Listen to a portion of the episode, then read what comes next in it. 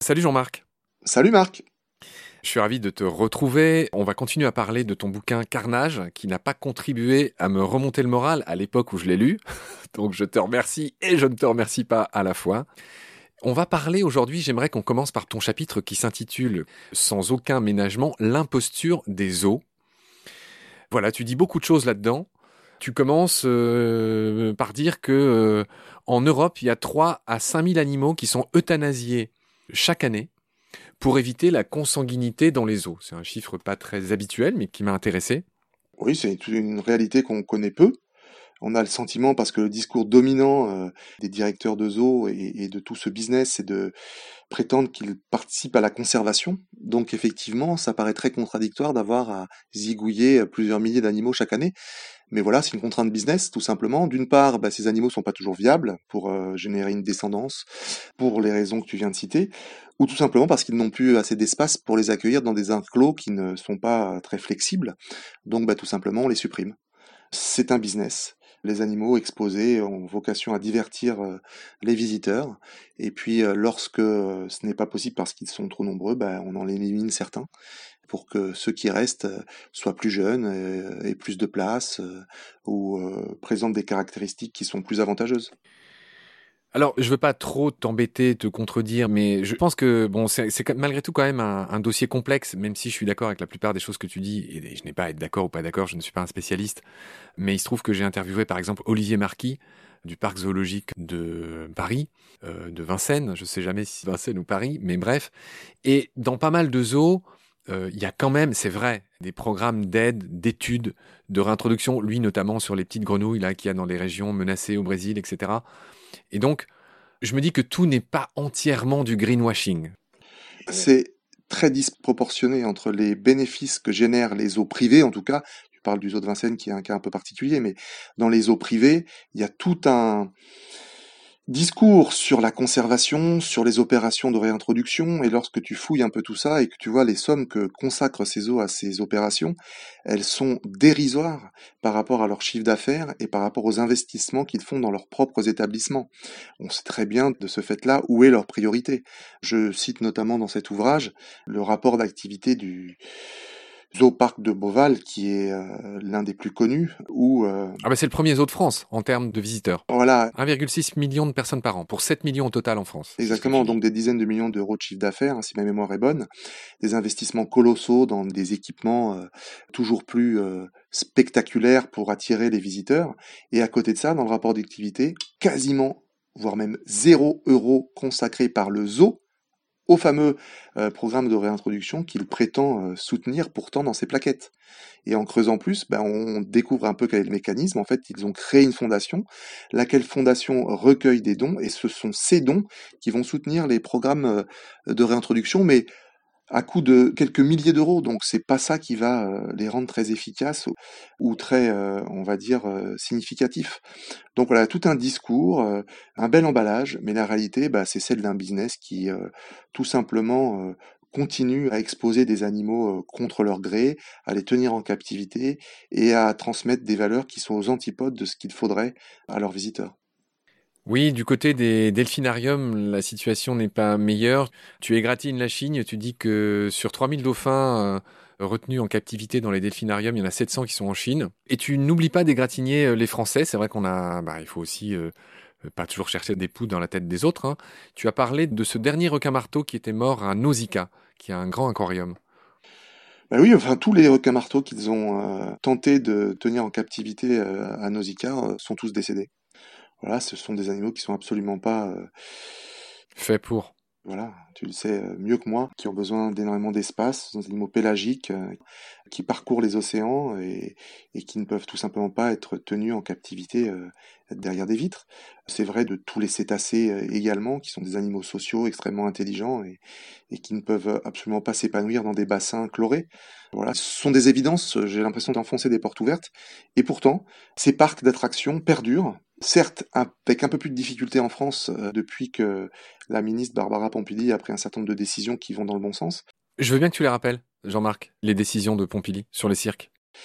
Bah écoute, euh, sur le cirque itinérant, euh, les animaux sauvages sont dorénavant prohibés. Hein. Je crois que l'Assemblée doit voter cette décision prochainement, mais ça va mettre un terme à, la présence des animaux sauvages dans les cirques. Dans ton bouquin, tu dis qu'il y a 5 à 600 cirques en France. Est-ce que cette loi fait que, ben ça y est, il n'y a, plus d'animaux, il n'y a plus de lions, il n'y a plus d'éléphants euh? ah bah, Pour les cirques itinérants, elle vise effectivement à faire en sorte que ça soit plus possible, parce que leurs conditions de vie étaient trop misérables, et que le bien-être, enfin le soi-disant bien-être n'était pas garanti, dans ces établissements, dans ces petites compagnies euh, souvent moribondes. En revanche, il y a des grands cirques, par exemple le cirque d'hiver Bouglione, où il y a euh, encore des animaux sauvages et ils ne sont pas concernés par les dispositions de, la ministre. Bon, les choses ont évolué parce que l'opinion publique euh, est majoritairement contre l'exposition des animaux dans ces, établissements, dans ces cirques, ont beaucoup plus de mal aujourd'hui qu'il y a encore quelques années à, à tolérer qu'on leur fasse faire des acrobaties contre nature et ont bien compris que bah, ça n'allait pas dans le sens de leur intégrité, de leur bien-être. Donc voilà, les esprits mûrissent et évoluent quand même, mais il y aura encore pour quelques années des animaux dans les cirques, je le crains. Alors le chapitre suivant s'appelle Divertissement animalier. Et là, tu cites une association que j'étais contente de connaître. J'ai appris qu'il y avait une SPA à l'échelle mondiale qui s'appelle la WAP. Donc euh, j'imagine que c'est World Animal Protection, quelque chose dans le genre. Ouais, c'est ça. Et dans un de ses rapports, euh, si j'ai bien lu, il constate qu'il y aurait plus de tigres domestiques euh, aux États-Unis qu'à l'état sauvage. Oui, oui, c'est ce qu'on disait tout à l'heure. Il y a évidemment euh, aujourd'hui des animaux qui sont très prisés, notamment les félins, qui font l'objet euh, d'un véritable trafic, d'un business euh, qui les fait passer de main en main, de discothèque en discothèque, d'appartement en appartement, de soirée VIP en soirée VIP, et qui alimente des filières d'élevage, bah, je dirais, qui en bénéficient et, qui, du coup, font un véritable business avec ces animaux en captivité, qui finissent généralement mal leur vie. Euh, soit abandonnés, soit moribonds dans des cages, soit tués tout simplement parce que leurs propriétaires ne savent plus s'en occuper. Donc c'est la misère pour ces animaux qui sont pourtant majestueux et qui avaient vocation à évoluer heureux ailleurs que dans de misérables appartements. Au chapitre félin, ça me fait aussi penser aux fameux guépards euh, qu'affectionnent les habitants des pays du Golfe, alors que je crois il reste moins de 7000 guépards à l'état sauvage et en plus qui souffrent beaucoup de consanguinité, les guépards, ils sont très affectés par la consanguinité, on en avait parlé dans un autre épisode de Baleine sous gravillon. Mais c'est vrai que les mecs, ils aiment bien avoir un guépard dans la bagnole, euh, s'afficher avec un guépard, enfin... Voilà, et donc les associations de protection euh, animale, comme celle que tu citais, sont très mobilisées contre cette pratique qui tend, chez les people, à exhiber des animaux sauvages pour se faire valoir dans des magazines, sur Instagram ou ailleurs. Il y a une espèce de tendance à ça qui est dénoncée par euh, les associations euh, animalistes, à juste titre, parce qu'elles génèrent une flambée mimétique de personnes qui ont envie de faire la même chose chez eux, et, c'est absolument catastrophique. Tu citais euh, le cas des, guépards. Effectivement, dans les États, dans les Émirats arabes il y a effectivement une espèce de, de mode à avoir un guépard chez soi. Et évidemment, bah, c'est pas son biotope, hein, c'est pas là où il s'épanouit, c'est pas dans une euh, villa de luxe qu'il pourra assouvir ses besoins essentiels. Et donc, on, aboutit à des drames alors même que cette espèce est, en danger et que le fait de les prélever en, milieu sauvage pour les amener dans des milieux totalement artificialisés, en les nourrissant n'importe comment, bien sûr, conduit à, une mort euh, rapide et, donc nuit euh, à la fois à ces individus puis à l'espèce en général. Toi et moi, on va un peu reprendre notre souffle parce que on n'est pas en train de, considérer des choses spéciales. Bon, je vais là, tu t'es avachi d'au moins 5 cm depuis qu'on a commencé à parler. et, moi aussi, là, tu m'as fait un beau sourire, mais bon, on est tous les deux assez consternés de ce qu'on dit. Le chapitre suivant, alors là, il est, je le trouve brillant, même si c'est triste ce que tu racontes, mais toujours pareil journalistiquement. Le titre suivant, c'est Tout doit disparaître. Et dans ce chapitre, donc ça fait penser au sol et tout ça, tu parles du commerce des animaux et tu rappelles que ce commerce, en termes de chiffre d'affaires, je ne sais pas s'il faut le dire comme ça, arrive en troisième après la drogue, les armes et peut-être euh, la traite euh, des humains. Donc troisième ou quatrième. Ah oui, ça, effectivement, ça c'est une source de revenus du crime organisé. Maintenant, c'est très connu. Enfin, en tout cas, on en parle de plus en plus. Le braconnage n'est pas alimenté euh, le plus souvent par de la subsistance de personnes qui n'ont pas le choix. Euh, ça existe aussi. Mais le gros du braconnage, il est alimenté par des filières très structurées, très organisées, presque militarisées, qui déciment euh, ben, les biotopes, les milieux sauvages, pour prélever des animaux, dont tout partie du corps va servir à alimenter voilà des, consommations plus ou moins légitimes, plus ou moins légales, mais qui vont ramener énormément d'argent à ceux qui les structurent et les organisent, ces filières. Donc on estime effectivement que le crime organisé a investi à dessein ces trafics d'animaux parce qu'en même temps, ils engagent énormément de bénéfices et risquent très peu de se faire choper. Donc euh, c'est maintenant euh, un Eldorado pour ceux qui veulent se faire de l'argent rapide. Alors tu désingues sans considération de, pays, c'est-à-dire qu'il y en a pour tout le monde. Il y a une phrase qui m'a fait sourire, c'est pas du tout drôle, mais, mais je la dis quand même. Euh, tu rappelles que les Chinois se vantent de manger tout ce qui a quatre pattes, sauf les tables, tout ce qui nage, sauf les bateaux, et tout ce qui vole, sauf les avions. Bon voilà, donc ça c'était la, petite la petite tape dans le dos à nos amis chinois. Mais tu rappelles aussi que et là pour le coup tu m'as appris quelque chose, qu'il y avait de la viande de brousse qui était commercialisée, qui était vendue jusqu'en France. Tu parles de tête de gorille, tu parles de tête de, de porc épic. Je veux bien que tu m'expliques.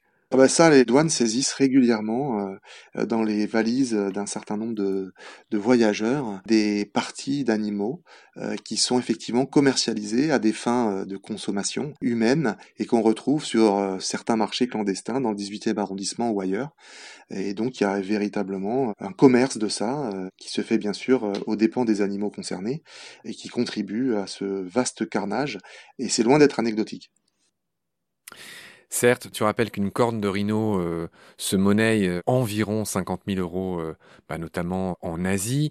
Tu fais un petit rappel de ces marchés qui ont été très exposés, bah, notamment à cause ou grâce au Covid. Tu parles de Yulin, où il y a tous ces chiens, 10 000 chiens et chats qui sont vendus pour être mangés en Chine. Et puis surtout, tu parles de Wuhan. Wuhan, c'est un marché aux animaux. C'est un petit peu l'épicentre de la crise de Covid. Tu le rappelles dans ton bouquin. Oui, si aujourd'hui les causes de la pandémie qu'on vit tous actuellement ne sont pas officiellement et définitivement établi, et bon, on sait qu'effectivement euh, le fait de consommer des animaux a un rôle majeur dans la diffusion euh, de ces zoonoses. Et effectivement, en Chine, bah, il y a encore des marchés aux animaux qui commercialisent tout un tas de bestioles, tout un tas d'animaux sauvages. Voilà, sauvages qui n'ont rien à faire les uns à côté des autres et qui peuvent du coup être vecteurs des pathologies des uns des autres. Et ça accélère et ça favorise en tout cas le développement de ces maladies et de ces virus. Dans ce joli podcast que tu avais fait avec Sandra Soyeux, euh, Présage, oui, tu rappelais que, bah, comme tout le monde, hein, pour le coup, euh, c'est presque enfoncer une porte ouverte, que ça ne fait que commencer. C'est-à-dire ces incursions des hommes dans, dans, le sauvage font que soit des hommes, soit des animaux euh, domestiques, pour le coup, sont contaminés. Et puis du coup, c'est le point de départ de. C'est même étonnant qu'il n'y en ait pas eu plus. Oui. C'est à peu près le discours que tu tenais. Absolument. C'est vrai qu'on en a beaucoup entendu parler depuis, et tant mieux. Ça permet de faire progresser les consciences sur ce sujet, mais il y a un sujet dont on parle jamais, en tout cas, et pourtant il est extrêmement lié à tout ce que tu viens de dire, c'est quelle est la cause de tout ça? Eh bien, c'est notre appétit insatiable pour la viande. Si nous faisions autrement, et si nous étions tous véganes, pour prendre un cas, on va dire, théorique, eh bien, tout simplement, il y aurait quasiment plus de déforestation pour cette nécessité d'alimentation du bétail, la monoculture qui donc ravage des forêts euh, pour alimenter le bétail. Il n'y aurait pas de concentration d'animaux euh, qui font circuler des pathogènes. Il n'y aurait pas de marché aux animaux sauvages qu'on a envie de consommer. Tout ça, c'est notre appétit pour euh, les protéines carnées qui est la cause des causes. Et ça, personne n'en parle. Alors, je voudrais pas avoir l'air de taper sur les Chinois. Enfin, euh, je ne fais que raconter ce qu'il y a dans ton livre. Mais dans ce chapitre, tu abordes aussi un point qui m'intéresse, qui est très méconnu. C'est qu'il y a un marché très lucratif en France, un marché noir, qui concerne les bébés anguilles, qui s'appellent les civelles, mmh. qui se vendent 4 à 6 000 euros le kilo. Mmh. Est-ce que tu peux m'en dire un mot?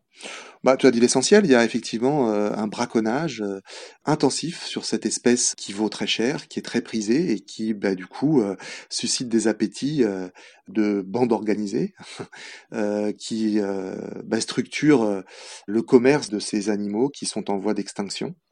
Et tant que ça leur rapporte, ils continueront. Ensuite, tu parles des animaux qui sont tués pour des caprices de riches. Donc, c'est des animaux rares et en danger. Et donc, on l'a déjà vaguement évoqué tout à l'heure, mais voilà, euh, flinguer un lion, ben, c'est 33 000 euros. Euh, un éléphant, c'est un peu plus cher, c'est 54 000. Un buffle, c'est 10 000. Un léopard, c'est 14 000.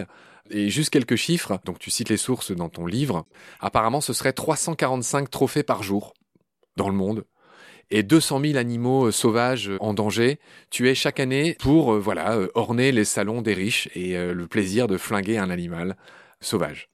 Voilà, ce sont des signes ostentatoires de richesse que ces chasseurs de trophées arborent dans leur demeure luxueuse, voilà, tout simplement. Il n'y a pas d'autre euh, raison euh, à ce carnage que l'adrénaline que procure le fait de shooter un animal, ce que je comprends mal, et puis la volonté d'exhiber euh, son trophée, ce que je trouve assez morbide, dans son salon. Mais voilà, ça alimente un business faramineux qui se justifie du point de vue de ceux qui l'exercent par le fait que ça contribue à amener des ressources à des parcs nationaux, enfin en tout cas des parcs qui n'auraient pas euh, les moyens euh, de subvenir à la protection des autres animaux qui eux ne sont pas euh, l'objet de ces tueries. Bon, c'est très contestable, on pourrait en reparler, c'est pas si simple non plus, mais en tout cas c'est le prétexte qui leur donne bonne conscience pour continuer à exercer leur hobby et qui contribue bah, effectivement à fragiliser des espèces entières. Alors là encore, il y a chez toi ce mouvement de balancier, euh, étranger, France, France, étranger, ça défouraille un peu dans tous les coins, et tu enchaînes sur un chapitre qui a encore un titre euh, merveilleux, Chasse, pêche, torture et tradition. Et là, tu parles de nos amis chasseurs. Oui, bah c'est là aussi quelque chose que ceux qui écoutent ce podcast et qui sont attachés à la condition animale partageront euh, sûrement. Euh, les chasseurs n'ont pas bonne presse et pour cause. Quand on voit les pratiques qui sont les leurs euh, en France, les prétextes qu'ils donnent pour justifier, je dirais, ces chasses, le nombre d'animaux tués chaque année. 45 millions. Voilà, 45 millions. Quand on rapporte ça à certains week-ends, c'est vertigineux. Le fait que ça se passe parfois tout à côté des cages d'où se sont produits les relâchés de faisans ou d'autres types d'animaux euh, qu'ils vont euh, buter euh, juste par plaisir, sans même avoir, on va dire, au moins la patience d'une traque. Bon, il y a des choses qui nous paraissent dingues, mais... Ils font pas tout ça, hein. je, peux, je peux pas non plus te... Non Enfin, je, suis pas... Il y a le bon chasseur et le mauvais chasseur. non, mais... non, mais attention, il faut pas croire... Enfin, de toute façon, les gens le savent. Non, ils font pas tout ça tu parles le plaisir de la traque, si, si, je pense qu'il y en a beaucoup qui l'ont et qui le prennent. Bien sûr, ils n'ont pas tous recours à des chasses. Euh, des lâchés. Mais la proportion euh, d'animaux euh, qui sont malheureusement ah, tués dans ces conditions est élevée. Hmm voilà le l'argument qui consiste à dire que euh, tout ça euh, est justifié par de la régulation parce que sinon ça serait intenable euh, ne tient pas beaucoup. La régulation c'est évidemment quelques espèces seulement et, principalement des sangliers et, et, quelques ongulés et ça reste marginal par rapport au nombre d'animaux qui sont flingués chaque week-end. Bon, tu rappelles que par clientélisme électoral en France, il y a 91 espèces chassables, beaucoup plus que chez nos voisins européens. Et euh, l'Europe nous, nous le rappelle euh, sans arrêt.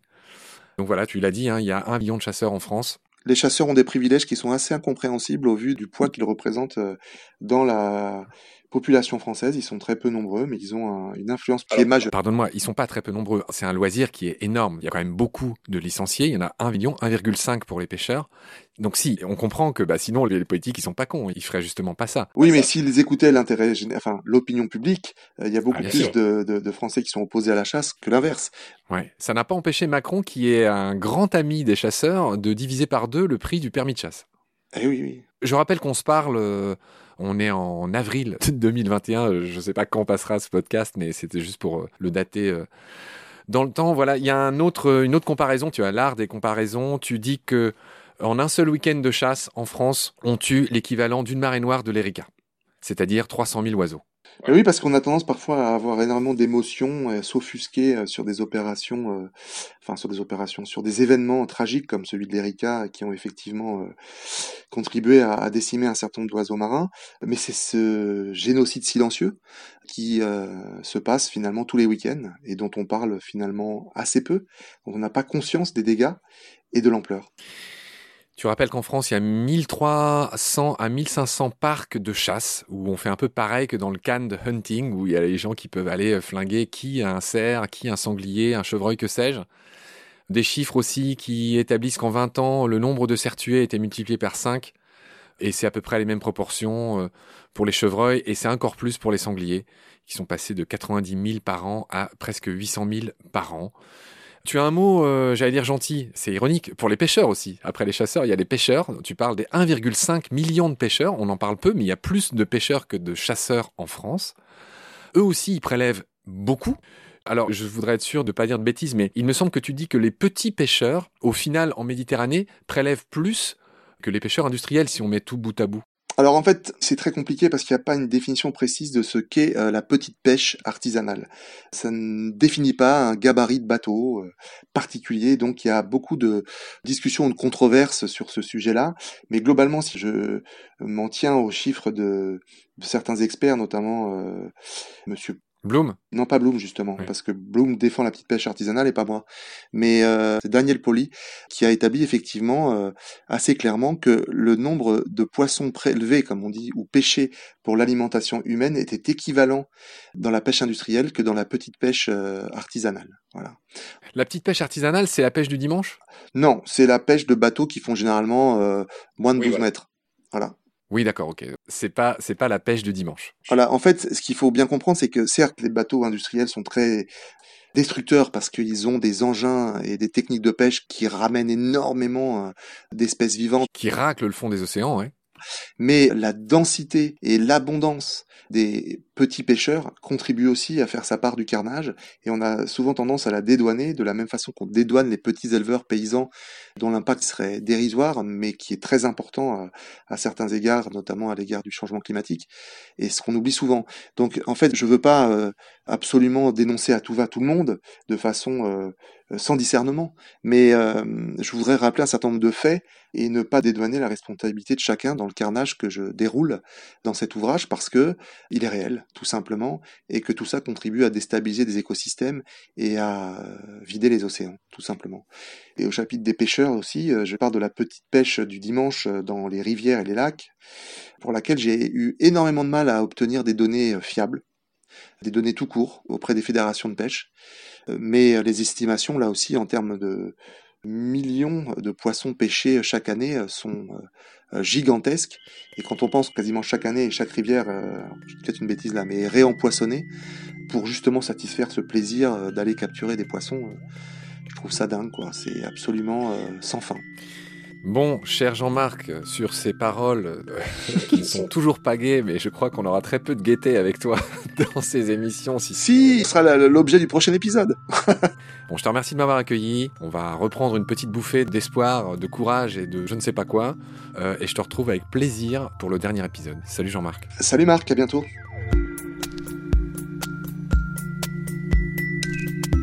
Pendant notre combat, nous deux, tu avais l'œil du tigre, tu en voulais ce soir-là.